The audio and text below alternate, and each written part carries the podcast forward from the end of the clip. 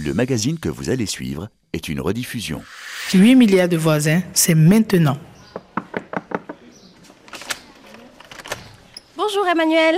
Bonjour Céline Samba. Bonjour, 8 milliards de voisins. Merci de nous accueillir ici. Alors on est chez Le Lionceau, une entreprise made in Sénégal.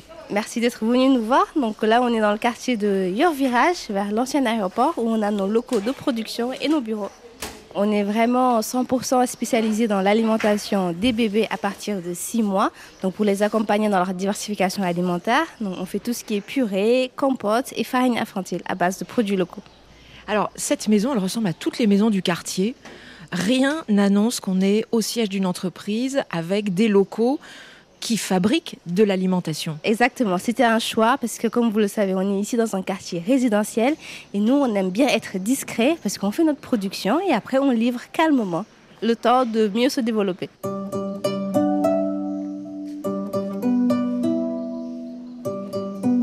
8 milliards de voisins avec Emmanuel Bastide. Bienvenue les voisins et les voisines. Aujourd'hui, avec le réalisateur Romain Dubrac, je vous emmène dans l'aventure d'une petite entreprise sénégalaise installée à Dakar avec une équipe de jeunes qui ambitionne de devenir la première PME d'alimentation pour bébés 100% sénégalaise. Ici, chez le Lionceau, avec la cofondatrice Sini Samba, pas de problème avec les cours du blé ukrainien, tout est local, sauf, sauf les mille et un problèmes que connaissent toutes les PME pour se développer.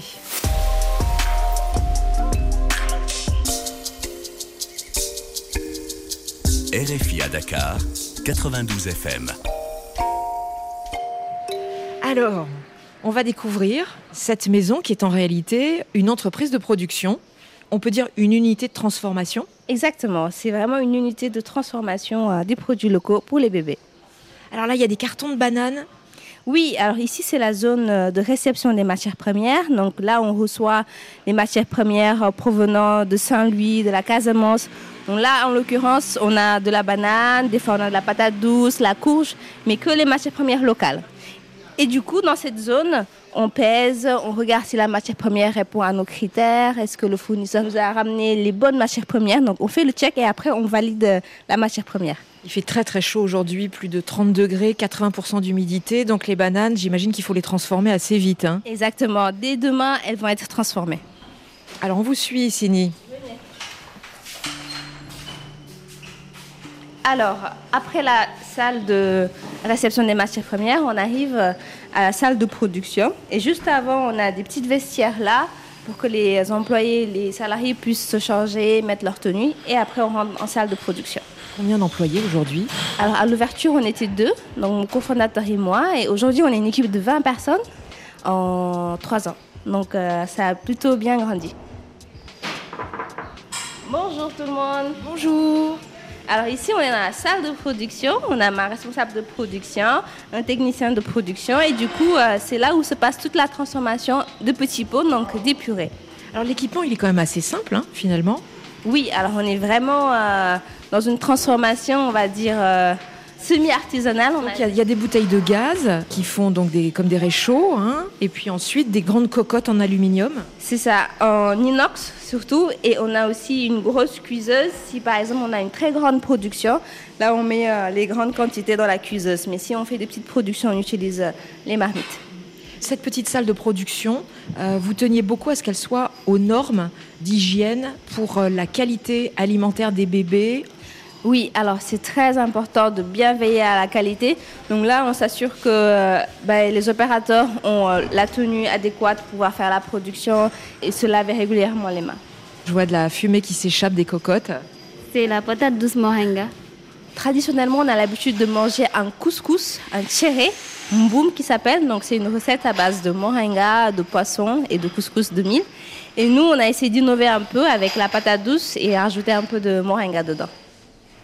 Dans cette pièce, il y a un énorme congélateur. Oui, effectivement, il y a un énorme congélateur parce que, hum, par exemple, quand on réceptionne la patate douce, on la pré-traite et on l'épluche, on, la part.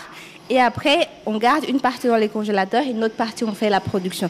Donc à chaque fois, on essaie de maintenir des stocks pour pouvoir euh, ne pas être dépassé en cas de rupture euh, si on a des problèmes d'approvisionnement de patates douces. Depuis toujours, j'étais très intéressée par la cuisine, le, food, l'alimentation. Et c'est pour ça qu'en fait, juste après mon, mon baccalauréat, je me suis lancée dans l'agroalimentaire tout de suite. Parce que pour moi, on mange tous les jours, on mange trois fois par jour pour ceux qui le peuvent, bien sûr. Et pour moi, c'était important d'essayer de comprendre un peu ce secteur de l'agroalimentaire, comment ça marche, comment on fabrique tout simplement les aliments qu'on voit. Et du coup, je me suis lancée là-dedans. À la suite de mon BTS, pour moi, c'était important aussi de voir un peu ce qui se faisait ailleurs. Et du coup, j'avais fait le choix de rejoindre, d'intégrer l'école euh, d'ingénieurs de Montpellier Subagro, euh, qui était vraiment spécialisée dans la transformation des produits issus des pays du Sud. Donc, ça correspondait un peu avec moi, comment je voyais les choses. Donc c'était le premier séjour en France? Exactement. Donc c'était vraiment le premier séjour en France. C'était la première aventure, on va dire, hein, parce que quand j'ai quitté le Sénégal, j'étais très jeune. Bah, J'habitais chez ma mère. Et du coup, donc c'était vraiment une nouvelle aventure, hein, au-delà de la partie professionnelle, mais aussi la partie humaine, la partie sociale. Donc je découvrais un nouveau pays, une nouvelle culture. Vous disiez, depuis euh, toujours, je m'intéresse à comment sont transformés les produits, euh, comment sont fabriqués les produits qu'on vend dans les supermarchés. Vous-même, Sini Samba, comment vous avez grandi? Avec quelle alimentation? Quelle culture alimentaire? Chez nous, on cuisine très très bien. D'ailleurs, je pense qu'il faudrait que je vous invite à venir manger un petit bout de jeûne après. Volontiers. Et en fait, euh, j'ai grandi avec ma grand-mère aussi. Ma grand-mère, elle était chez nous. Et elle, elle avait l'habitude d'avoir une petite table à l'extérieur de la maison où elle vendait des petits beignets, des petits biscuits qu'elle faisait. Et du coup, je l'aidais beaucoup. Donc, j'avais l'habitude déjà d'avoir cette fibre culinaire, on va dire. Ça, c'était où? C'était dans le même quartier. Alors, euh, la maison de mes parents, c'est juste à moins de 5 minutes d'ici. Donc, euh, voilà, je suis revenue à la source. Quand vous dites les parents, c'est qui? Mais ma mère. Malheureusement, j'ai perdu mon père quand j'étais très jeune. Mais voilà, du coup, il y a ma mère qui est là, qui a toujours été là pour nous et euh, qui à aucun moment ne m'a découragée. Elle n'a fait que me soutenir tous les jours jusqu'à aujourd'hui. Alors, on va aller dans la salle de pasteurisation et de stérilisation. Donc, on a l'autoclave. Donc, on a des barèmes de température, euh, de pression et de temps. Et du coup, ça nous permet d'avoir euh, des produits stables sans rajouter euh, ni de conservateurs euh, ni d'additifs. Donc, juste avec une simple pasteurisation. Au fait, ici au Sénégal, il n'y a pas de producteur de- d'emballage de, verre. Donc, c'est quasi le seul produit qu'on importe, donc le verre, l'emballage, soit de la Turquie, soit de l'Italie. Comme c'est quelque chose qui est assez problématique, nous, tout de suite, on a mis en place ce système de consignation. Donc, euh, comme on fait une livraison directe chez le client, et les personnes nous restituent le- l'emballage, le, pot en verre, et nous, on leur applique une petite réduction sur le pot. Et ça nous permet pour nous aussi de réduire euh, euh, nos coûts d'emballage. Alors, l'étape d'après, après la stérilisation, on arrive à l'étiquetage.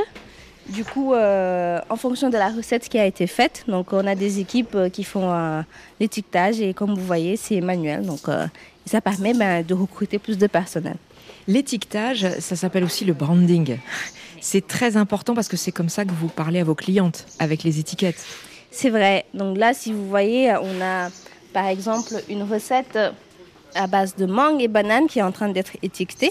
Et c'est important voilà, de bien mettre euh, en avant le logo, la recette et l'origine aussi des matières premières. Donc là, en l'occurrence, on dit que la mangue bio, elle vient de la zone d'Enya et on a la banane bio qui vient de Tambacounda. Donc ça fait vraiment euh, ce côté appartenance au fait, le fait de mettre euh, en plus l'origine des matières premières. Pourquoi tout est écrit en, en français, Sinisamba Mais parce que ici, au fait, le français c'est la langue officielle et le wolof c'est la langue nationale. Ça veut dire aussi d'emblée que c'est un choix de cibler des clientes qui parlent, qui écrivent, qui comprennent bien le français Une partie, parce qu'en fait, on fait beaucoup de communication sur les réseaux sociaux. Et là, voilà, on fait des fois des vidéos en langue locale, en wolof, euh, sous-titré français. On fait vraiment un mix entre le wolof et le français. Comment ces étiquettes disent d'emblée à vos clientes c'est un produit made in Sénégal par rapport aux autres étiquetages? Alors là, on essaie de mettre en avant le fait que c'est 100% local. Donc on met en avant Made in Sénégal avec le drapeau du Sénégal, euh, l'origine des matières premières. Et, en plus derrière, il y a toute la communication euh, qu'on fait euh, sur le digital du coup pour que les gens puissent vraiment comprendre que le Lionceau, bah, c'est une marque Made in Sénégal. Au-delà de l'alimentation euh, infantile, quel regard vous portez sur l'écosystème sénégalais où, euh, dès qu'on se promène dans Dakar, euh, il y a des publicités, il y a des affiches partout pour des produits de malbouffe, du beurre, de la margarine, des cubes, des sodas, des chips. Et en même temps, on est dans un pays où il y a des convictions très anciennes, très fortes sur le consommé local. C'est vrai. Et depuis même l'année dernière, les convictions se sont encore plus renforcées sur ce consommé local. Donc euh, le président a fait vraiment, euh, il me semble, c'était l'année dernière, l'année du consommé local, pour que les personnes puissent en tout cas avoir une meilleure prise de conscience sur le fait de consommer local. Le président Macky Sall, il s'est fait aussi photographier à la table de son petit déjeuner avec euh, une marque célèbre de lait en poudre importée. Donc on n'est pas vraiment dans du consommé local. Nous, des fois, quand on parle du lionceau, les gens nous disent Ah, waouh, c'est trop bien, c'est génial, du produit pour bébés locaux. Mais quand il s'agit de l'acte d'achat, c'est là où ça commence à être un peu compliqué. Compliqué parce que vous vendez à quel prix Sinisamba Les petits pots, les farines, les cartons de farine? Alors, les petits pots, on le vend en moyenne hein, à 500 francs le petit format et en moyenne à Un peu moins d'un euro donc. Hein. ça, un peu moins d'un euro. Et euh, le grand format à moins de 1000 francs. À peu près euh, 1,50 euro. Voilà, c'est ça. Les cartons de farine, on le vend à 800 francs euh, la boîte. C'est très cher. Alors, si on dit pour le salaire moyen, c'est très cher. Mais en revanche, quand on compare par rapport aux produits qu'on retrouve euh, en grande surface, nous, on est euh, entre 15 à 25% moins cher que ce qu'on retrouve sur le marché. C'est-à-dire que les petits pots euh, Nestlé, Blédina, Ben, là, on peut les avoir à 1300, le petit format. Et euh, les boîtes de céréales, les prix varient hein, en fonction du point de vente, en fonction de la marque, en fonction de la recette. Mais en moyenne, ça varie entre 1000 francs et 1500. Comment vous faites pour être moins cher que les plus gros producteurs mondiaux Alors, on est à peine moins cher, comme vous l'avez vu, hein, c'est 15%. Quand on a créé le Lionceau, on voulait que le plus grand nombre ait accès à une alimentation de qualité pour leurs enfants.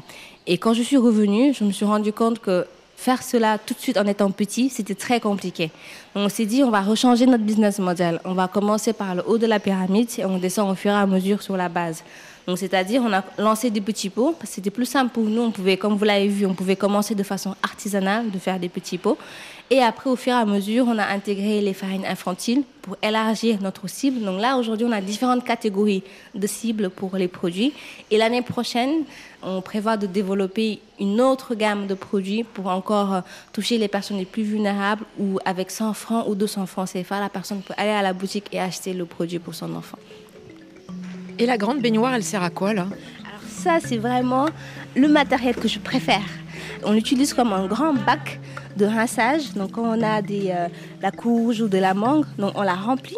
Et du coup, bah, on fait tout simplement un petit bain euh, des mangues et c'est très très pratique pour euh, le rinçage des matières premières. Que les fruits soient lavés. C'est ça, exactement.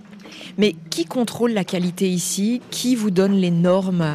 Alors, on a une personne qui est en charge de la qualité ici. Au Sénégal aussi, il y a un organisme, le ministère de Commerce. Ils font des contrôles régulièrement pour voir, ils viennent visiter. Euh, on leur envoie des échantillons de produits, ils font des analyses microbio. Et après, une, une autorisation de production et de commercialisation. Et du coup, nous, actuellement, tous les mois, on fait euh, des analyses microbio pour aussi nos partenaires distributeurs pour euh, les rassurer et leur montrer que les produits sont safe. Il faut quand même redire à, nos auditeurs, à nos auditrices que l'alimentation pour bébés, le lait en poudre en particulier, c'est une histoire qui a été jalonnée de scandales dans différents pays, y compris euh, ayant mouillé des multinationales. Oui, c'est un secteur très très compliqué. C'est pour ça que, comme je disais tout à l'heure, il faut s'assurer en tout cas d'avoir, de respecter les normes. Mais surtout, au-delà de tout ça, je pense qu'il faut avoir une certaine éthique aussi.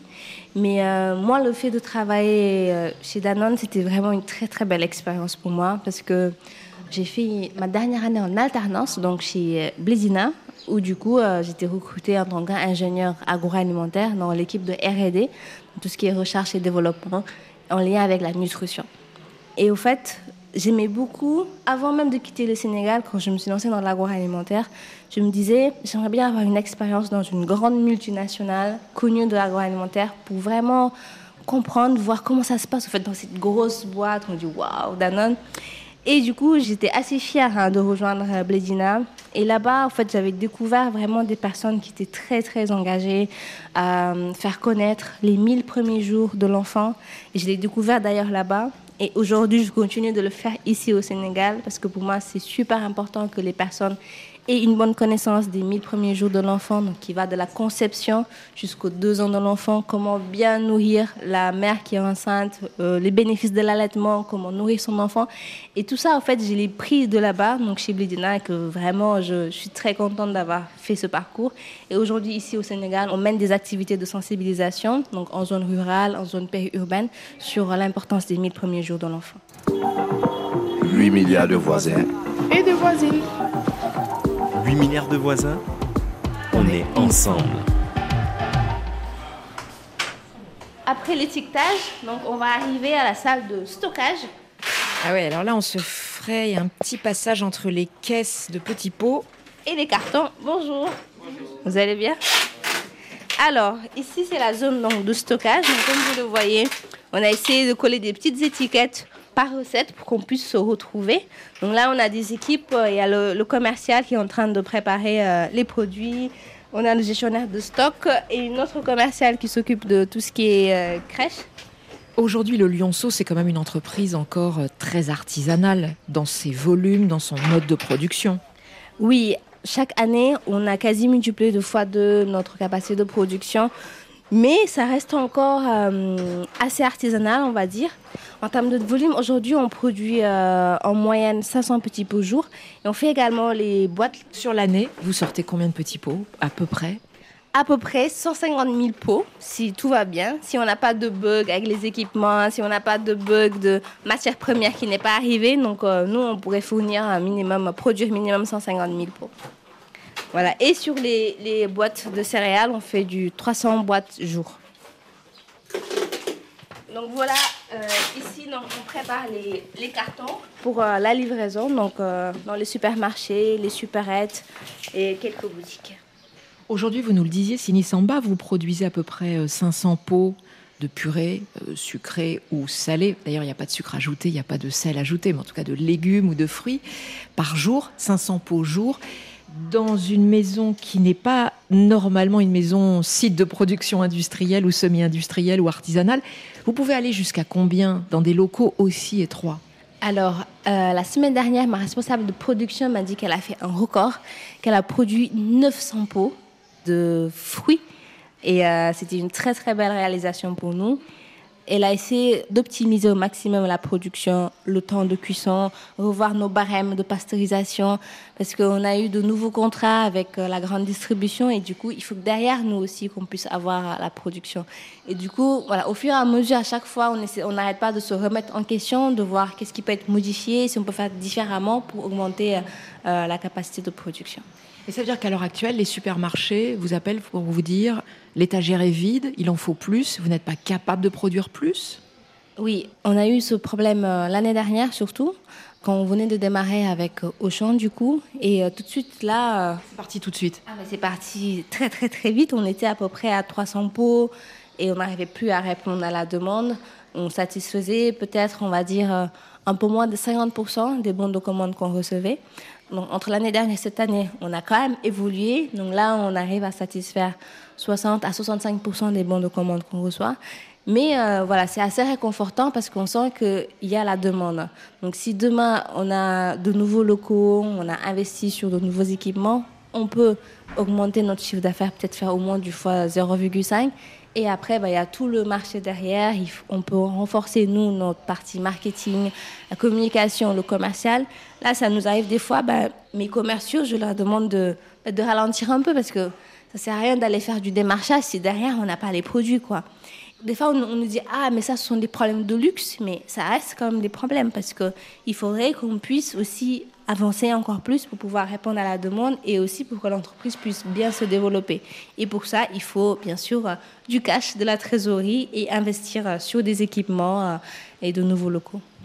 Mais Céline Samba, vous êtes quand même sur un marché, la nourriture pour bébé, qui est surtout dominé par les multinationales, Nestlé, Danone. Comment vous voyez votre espérance de survie en cas de coup dur face à des entreprises qui peuvent casser les prix très facilement pour vous mettre à l'épreuve? Oui, alors en fait, nous, aujourd'hui, notre force, c'est que comme on est implanté localement, toutes nos matières premières viennent localement, donc on a moins ce risque, au fait, de se dire euh, que bah, si par exemple, par exemple la crise avec l'Ukraine et tout, bah, nous, ça ne nous impacte pas forcément parce que bah, tout est local, on utilise... Il n'y a pas de blé dans vos farines Non, il n'y a pas de blé, donc c'est du mil, du maïs, du niébé, comme vous pouvez le voir ici. Donc euh, c'est un haricot local qui est très riche en fer et en protéines. Et, euh, et là, on a du fugno. Alors le c'est, on dit que souvent c'est la plus petite céréale au monde. Comme vous pouvez le voir, c'est très petit. Ça ressemble à une semoule très fine. C'est ça. Et euh, le problème avec le fugno, c'est que des fois, comme c'est très petit, les fournisseurs nous amènent des fois du fugno où il y a un peu de sable. Et ça, c'est très, très problématique. Du coup, euh, voilà, on, on, essaie en tout cas de, de redire aux producteurs comment est-ce qu'il faudrait traiter ce fugno pour que nous, on puisse avoir du fugno de bonne qualité. Et là, en dernier, bah, c'est le fameux mil euh, qu'on a l'habitude de, de, consommer en bouillie le matin pour les bébés. Ça veut dire que vous n'êtes pas dépendante des importations, mais en même temps, vous êtes dépendante de circuits de production agricole qui sont pas très réguliers, qui sont compliqués, qui sont informels. Comment vous faites? Alors, cette partie approvisionnement reste euh, une de nos difficultés, hein, parce que on travaille avec différents producteurs. La plupart, ils n'ont pas l'habitude de, de, travailler avec des entreprises. Donc nous, aujourd'hui, quand on achète chez le producteur, on paye au comptant. Alors qu'on paye au comptant, on transforme, on stocke, on livre, et nous, on est en moyenne payé à 45 jours. Donc il faut du cash hein, chez vous Énormément de cash. Et on a essayé, mais vraiment essayé de négocier autant qu'on peut avec les producteurs pour avoir des décalages de deux semaines pour pouvoir avoir cette trésor. Mais la plupart, bah, en fait, ce sont des petits producteurs, ils ont besoin tout de suite de, bah, de l'argent parce qu'ils ont des difficultés. Et du coup, nous, on se retrouve bah, à payer au comptant. Donc aujourd'hui, ça reste assez problématique. On espère. qu'en permanence, vous avez 45 jours de débit d'argent qui est dehors, qui n'est pas récupéré par les ventes. Un peu plus même de 45 jours, hein, on va dire euh, deux mois, donc 60 jours, parce que le temps de réceptionner, de produire, de stocker, de livrer, et une fois livré, là, on attend 45 jours. Donc oui, il faut prévoir au moins deux voire trois mois de trésorerie. Ça, c'est la plus grosse difficulté pour le lionceau? Pour la partie qualité, il y a aussi la partie... Euh, il faudrait que les matières premières ne soient sans pesticides ni engrais chimiques parce qu'on est dans une alimentation de bébés. Vous n'êtes pas certifié bio encore, hein? Alors c'est pour ça, comme vous avez pu le voir en bas sur les étiquettes, on n'a pas mis un label bio EcoCert, mais on met juste dans les matières premières quand on sait que c'est bio. Mais il faut que les producteurs, au fait, puissent faire une certification bio pour que nous derrière on puisse le mettre. Mais c'est pas notre finalité, notre objectif premier. L'objectif premier, c'est que les producteurs aient connaissance qu'au fait, il faut arrêter de mettre des pesticides, des engrais chimiques, même au-delà des bébés, mais même pour nous en tant qu'adultes, au fait. Et ancestralement, on avait l'habitude de faire des cultures où on mettait pas de pesticides, pas d'engrais, ça marchait bien. Mais maintenant, voilà, on est dans un monde, euh, on va dire, assez compliqué. En tout cas, il y a beaucoup de travail de sensibilisation qu'il faudrait refaire.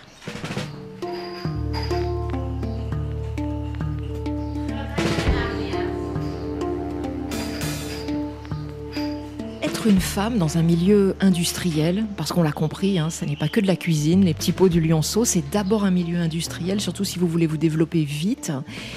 Est-ce que c'est un atout? Est-ce que c'est un handicap? Comment vous le vivez, Sinisamba Alors, on va dire que c'est vraiment un mix. Des fois, ça peut être un petit handicap, j'ai envie de dire. Au tout début, quand je venais d'arriver et que je devais aller à la rencontre des producteurs, comme vous savez, en milieu rural, euh, des fois, bah, ils veulent pas trop parler à la femme. Ils parlent avec euh, mon cofondateur qui est un homme. C'est un peu déstabilisant. Votre cofondateur, c'est un homme, mais il est blanc. Hein oui, c'est vrai. Donc lui, il est franco-italien. Donc on a fait la même école euh, à Supergo. On s'est rencontrés, on a eu le projet commun. Mais quand même, n'empêche, il préfère parler à un homme que de parler à une femme. Ou des fois, ben voilà, ils, ils disent pas bonjour. Qui travaille la terre? Alors, malheureusement, c'est plus les hommes qui ont les terres et qui travaillent. En fait, les femmes, elles viennent en deuxième position quand il va s'agir de vendre. Donc, elles, elles vont aller dans les petits marchés, euh, elles vendent leurs leur bassines remplies ou leurs pots. Mais après, les femmes, elles sont très malignes. Hein. Elles se regroupent du coup après en groupement. Donc elles nous disent, bah, écoutez, si vous travaillez avec nous, on peut vous fournir euh, la patate douce, on peut vous fournir le niébé, le truc. Et donc nous, on l'a compris après. Au lieu d'aller voir tous ces petits producteurs qui nous font perdre du temps, on travaille avec ce groupement et elles, elles nous gèrent tout. Donc ça fait qu'on gagne du temps. Elles se débrouillent, souvent sur leur mari ou alors euh, des cousins qui ont les terres. Et après, elles réceptionnent les matières premières et rajoutent une petite marge. C'est normal. Et du coup, nous, on achète chez elles. Vous êtes en train de monter une mafia de femmes. Oui. Et même au Lyonceau, je pense qu'on est à 65% de femmes. Et j'aime beaucoup travailler avec les femmes parce que elles gèrent bien. Et puis même au final, si on regarde bien au sein du foyer, elles font tout. Elles gèrent l'argent et savent bien gérer l'argent en plus. Et quand elles le gèrent, c'est surtout pour la famille. Est-ce que des ONG qui sont euh, en appui pour euh, l'autonomisation des femmes, est-ce que ces ONG-là vous aident, par exemple, à entrer dans ces réseaux Oui, alors euh, au tout début, je m'étais rapprochée de ONU Femmes, qui est très spécifique euh, sur l'égalité des sexes. Et euh, voilà, ils nous ont beaucoup appuyé, nous-mêmes en tant qu'entrepreneurs, à renforcer nos, compétences, à nous faire des formations, mais aussi à nous mettre en relation avec des groupements de femmes qui travaillent sur les céréales dans différentes zones du Sénégal. Donc c'était un appui assez important. Sini Samba, vous avez quel âge aujourd'hui? Alors aujourd'hui j'ai 30 ans et je suis devenue maman d'un petit garçon qui va avoir deux ans en décembre. Donc évidemment, il est nourri avec les petits pots du lionceau, les farines, les céréales du lionceau. Il est nourri en partie par les petits pots lionceaux et les farines, mais au fait moi j'aime beaucoup cuisiner et du coup je fais un mix. À la fois quand j'ai du temps, bah, je cuisine pour lui, je fais des petits gâteaux, des petits plats, et aussi bah, quand j'ai pas de temps, j'utilise les produits le lionceau. Moi je veux pas euh, venir et dire à tout le monde bah, d'arrêter de cuisiner pour l'enfant, de consommer du lionceau. Moi je veux vraiment que ce soit moitié-moitié, parce qu'on sait qu'au fur et à mesure, bah, les femmes travaillent, elles ont moins de temps. Et s'il n'y a pas de temps, il y a les produits lionceaux qui sont disponibles, euh, certifiés, pour qu'elles puissent leur donner à leur enfant. Mais aussi, on recommande que les mamans puissent utiliser des produits locaux. On fait des euh, ateliers culinaires avec certaines recettes pour leur montrer qu'elles peuvent faire des choses qui peuvent être adaptées à un enfant de 8 mois et qu'elles peuvent elles-mêmes le cuisiner. Donc on a créé une association qui a vraiment pour vocation de euh, promouvoir le consommé local, mais pour une bonne nutrition des bébés. Donc, à travers les ateliers culinaires, on part voir les crèches, on regroupe euh, des jeunes filles en âge de reproduction, des femmes enceintes allaitantes pour vraiment les sensibiliser sur les 1000 jours et aussi leur donner des recettes euh, culinaires. Vous comprenez que vous nagez complètement à contre-courant dans une vague, une déferlante de malbouffe sur le continent africain? Oui, mais c'est pour ça, pour moi, il faut faire les deux. Avoir une production de qualité, mais aussi il faut que les personnes aient une meilleure prise de conscience, c'est quoi bien manger, c'est quoi la nutrition. Moi, si j'avais le, le pouvoir, je, je m'aurais dit même à l'éducation nationale, à l'école primaire, on, on devrait parler de nutrition, parce qu'on mange tous les jours, trois fois par jour, et aujourd'hui, on n'en parle pas. Et on ne peut pas continuer comme ça. Écoute par exemple aujourd'hui. Ce que je dis là, 8 milliards de voisins, on est ensemble. 8 milliards de voisins, c'est maintenant.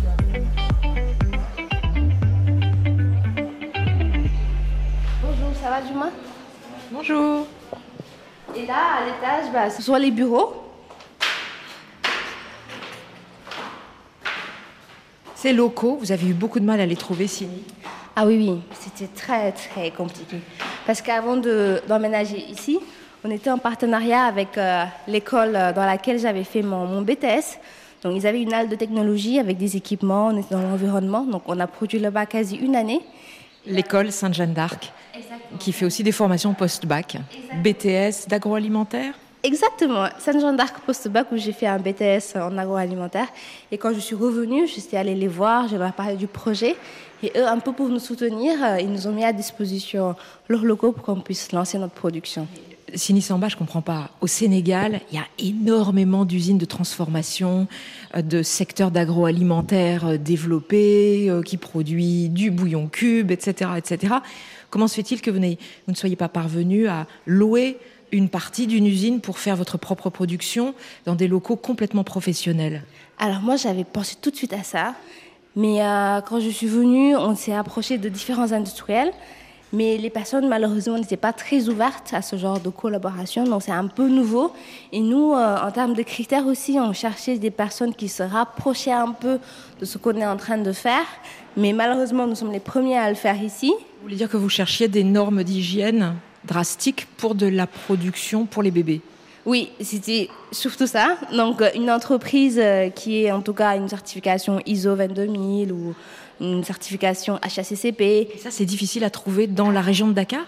Mais le problème, c'est que les personnes acceptent au fait de faire ce partenariat, qu'on puisse utiliser leurs locaux.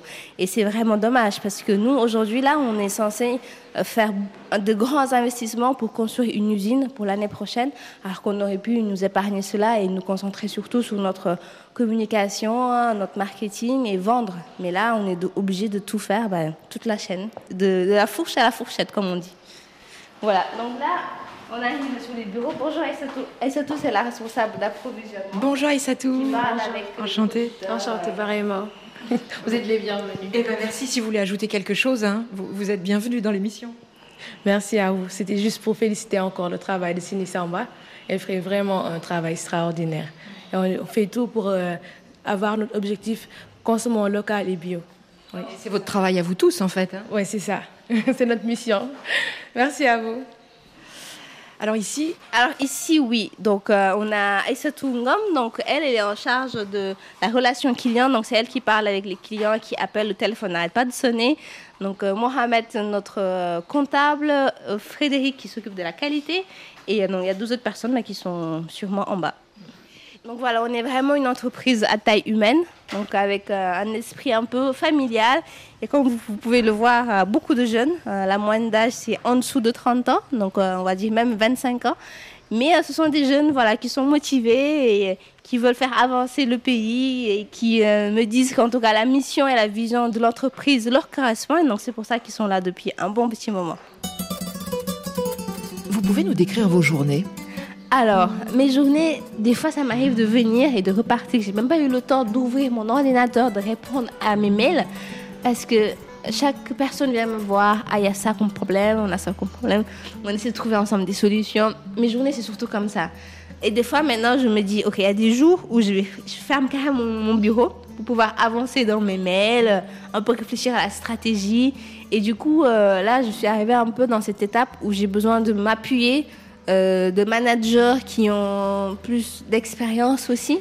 Je pense que ça va pouvoir me soulager parce que dès le début, on a beaucoup misé sur les jeunes, même qui n'avaient pas d'expérience, mais on sentait surtout la motivation, que les personnes vraiment en voulaient et n'arrêtaient pas de nous appeler. Et pour moi, ça c'est très très important et que ça va même au-delà de, des compétences de la personne. C'était des jeunes qui vous étaient recommandés ou c'était des jeunes qui sont venus vous voir spontanément pour travailler chez vous que vous ne connaissiez pas? Parce que l'emploi sur le continent, au Sénégal, c'est quand même beaucoup le bouche à oreille, les recommandations. Alors la plupart ici, c'est vraiment des personnes qui sont venues nous voir, qui nous envoient leur CV, euh, leur lettre de motivation, qui viennent jusqu'à l'entreprise le déposer, qui n'arrêtent pas d'appeler. La plupart, c'est comme ça. Après, ça nous arrive bien sûr de faire des appels à candidature classiques.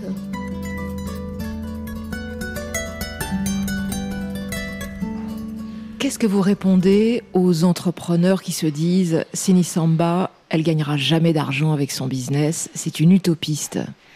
C'est vrai qu'au début, j'ai rencontré une entrepreneur qui m'avait dit ça, qui me disait Ah, c'est trop compliqué le secteur des bébés ici en Afrique et tout, que ça a été son projet, mais qu'au final elle a abandonné. Pour moi, il faut surtout avoir une vision très claire et aussi beaucoup persévéré. Moi, là, en 4 ans, voire même 5 ans où, je suis là, je me suis dit, au fait, l'entrepreneuriat, un peu dans le monde, mais en Afrique, il faut être vraiment, vraiment résilient. Mais tous les jours, il y a un nouveau truc qui se passe qu'on n'a pas prévu. Mais chaque jour, chaque jour, comme aujourd'hui, vous avez pu le voir, il y a une coupure d'électricité. On ne peut pas allumer nos machines. Malheureusement, on n'a pas encore de groupe électrogène, mais tous les jours, tous les jours. Et euh, voilà, il faut vraiment avoir cette résilience, avoir une vision et se dire que bah, tout est possible parce que on le fait ailleurs, nous-mêmes on peut le faire ici.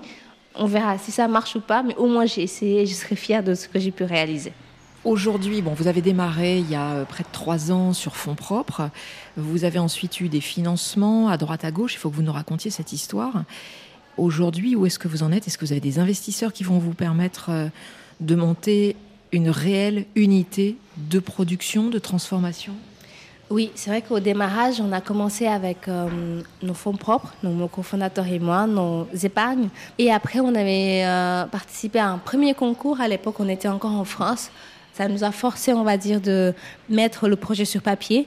Et du coup, euh, on faisait partie des lauréats. On s'est dit, waouh, si là, ils nous ont sélectionnés et tout, donc ça veut dire que ce projet a, du potentiel parce qu'on hésitait encore, hein. on ne savait pas, on a juste l'idée. Et ça nous a un peu euh, réconforté. On s'est dit, bon, ok, donc là, il faut vraiment qu'on se décide de se lancer, qu'on revienne au Sénégal pour euh, voir un peu qu'est-ce que ça va donner. Donc, on a démarré sur fonds propres, on a eu quelques subventions, de petites subventions.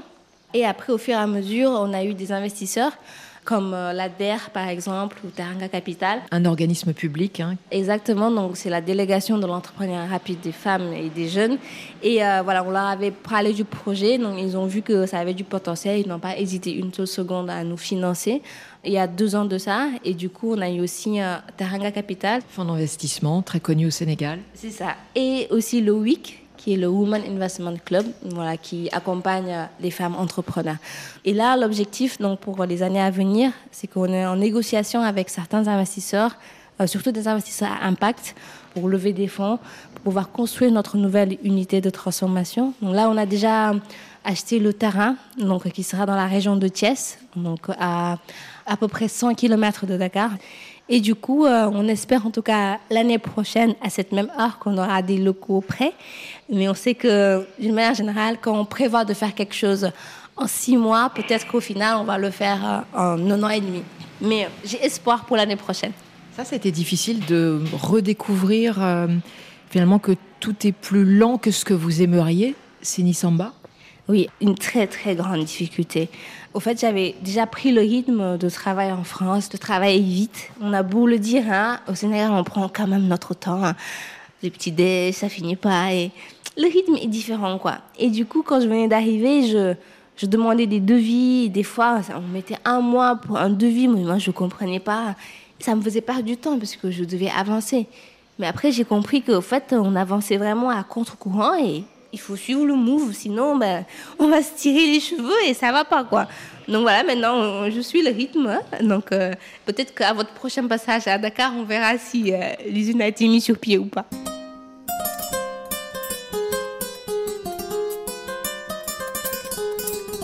Dans dix ans, Sinisamba, vous vous voyez où? Alors, dans dix ans, j'aimerais bien qu'au fait, déjà le Lyonceau puisse exporter le produit. On a notre usine, on exporte nos produits et que aussi les consommateurs aient une meilleure prise de conscience de c'est quoi bien manger, c'est quoi l'importance de la nutrition. Ben, si elles peuvent acheter des produits de qualité, elles l'achètent. Et si elles ne peuvent pas, ben, elles puissent cuisiner euh, les produits locaux pour que, au final, il y ait à chaque fois une économie circulaire et que tout le monde est gagnant. Mais aussi que mes autres compatriotes du secteur privé et une meilleure prise de conscience qu'il faut faire du social business, pas juste du business quoi, mais faire une entreprise pour se dire comment je change la vie des autres, quel impact est-ce que j'ai? Pour moi, c'est juste ça qui va faire qu'on va pouvoir, en tout cas, j'espère, passer à tout ce qui nous attend hein, avec le changement climatique, euh, la santé. Mais il faut que tout le monde travaille ensemble, qu'il y ait vraiment une collaboration multi-acteurs. Si on veut plus tard qu'il y ait un changement, il faut que les industriels, les entreprises revoient leur éthique, parce que c'est ça qui va faire qu'on va avancer. On ne peut pas continuer de donner des produits trop salés, trop sucrés pour juste, au final, de l'argent, parce que on est avant tout des êtres humains. Malheureusement, la société actuelle ben, fait que voilà, on court tout le temps, mais il faut pas qu'on oublie de se rappeler au fait les bases, l'humain. Pour moi, ça c'est la base. C'était Sini Samba, cofondatrice du Lionceau Alimentation pour bébés. Vos réactions nous intéressent, les voisins et les voisines. Partagez vos messages sur nos réseaux sociaux et sur WhatsApp au 33 7 64 45 51 41 au mixage et à la mise en onde Romain Dubrac. Vous pouvez partager l'histoire du lionceau aussi avec le podcast à télécharger. Restez avec nous. Dans quelques instants, on retrouve Charlie Dupio dans Le Monde des enfants. Ça sera juste après le duo rap ALP et NASA.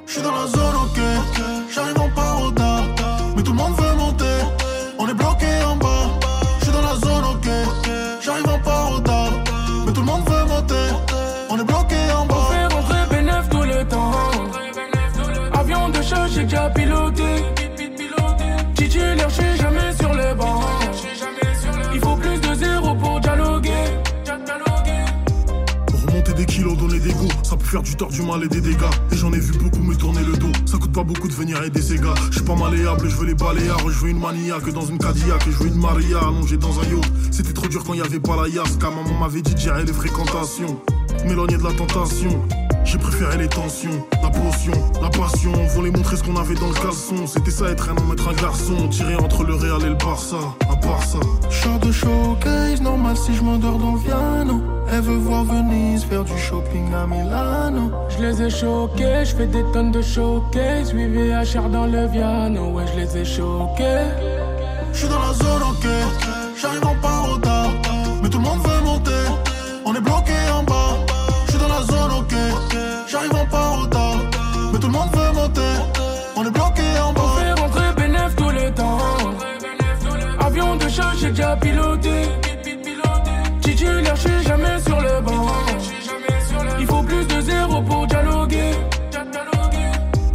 quitté la tête, c'est plus la hache, ça va t'indulger. Mon cœur n'a plus de peine, c'est plus la peine, nique ta mère tes conseils. Et maintenant je fais ma route, j'ai vidé mon cœur, je paye avec un cocktail. J'ai déjà gratté ma pièce, bourré dans la caisse, une gagie à côté. Toujours dehors comme un dingari. Chez moi qui va séparer. Toujours dehors comme un dingari. S'il y a bénéf, ma gueule c'est carré. Showcase, normal si je m'endors dans le piano. Elle veut voir Venise, faire du shopping à Milano. Je les ai choqués, je fais des tonnes de showcase. Oui, VHR dans le piano, ouais, je les ai choqués. Je suis dans la zone, ok. J'arrive en paroda. Mais tout le monde veut monter. On est bloqué en bas. Je suis dans la zone, ok. J'arrive en paroda. Mais tout le monde veut monter. On est bloqué en bas. On fait rentrer bénéf tout le temps. Avion de chasse, j'ai déjà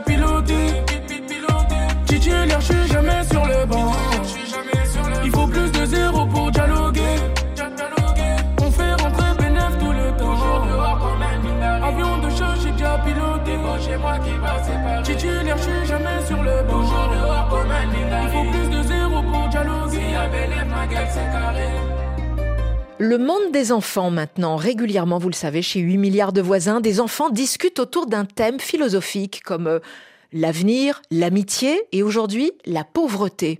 Au micro de Charlie Dupio, ils sont sept enfants à Pantin, en région parisienne.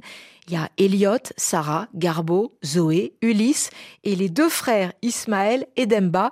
Et ils ont tous entre 7 ans et 12 ans. Écoutez-les. RFI. Le monde des enfants. On discute entre nous, entre enfants. Ah, je peux commencer Pour moi, la pauvreté, c'est quand, par exemple, on n'a pas d'argent. La pauvreté, c'est quand euh, les gens ils viennent des pays de guerre et ils vont dans la rue parce que en fait euh, ils ont plus d'argent, euh, ils sont pauvres quoi.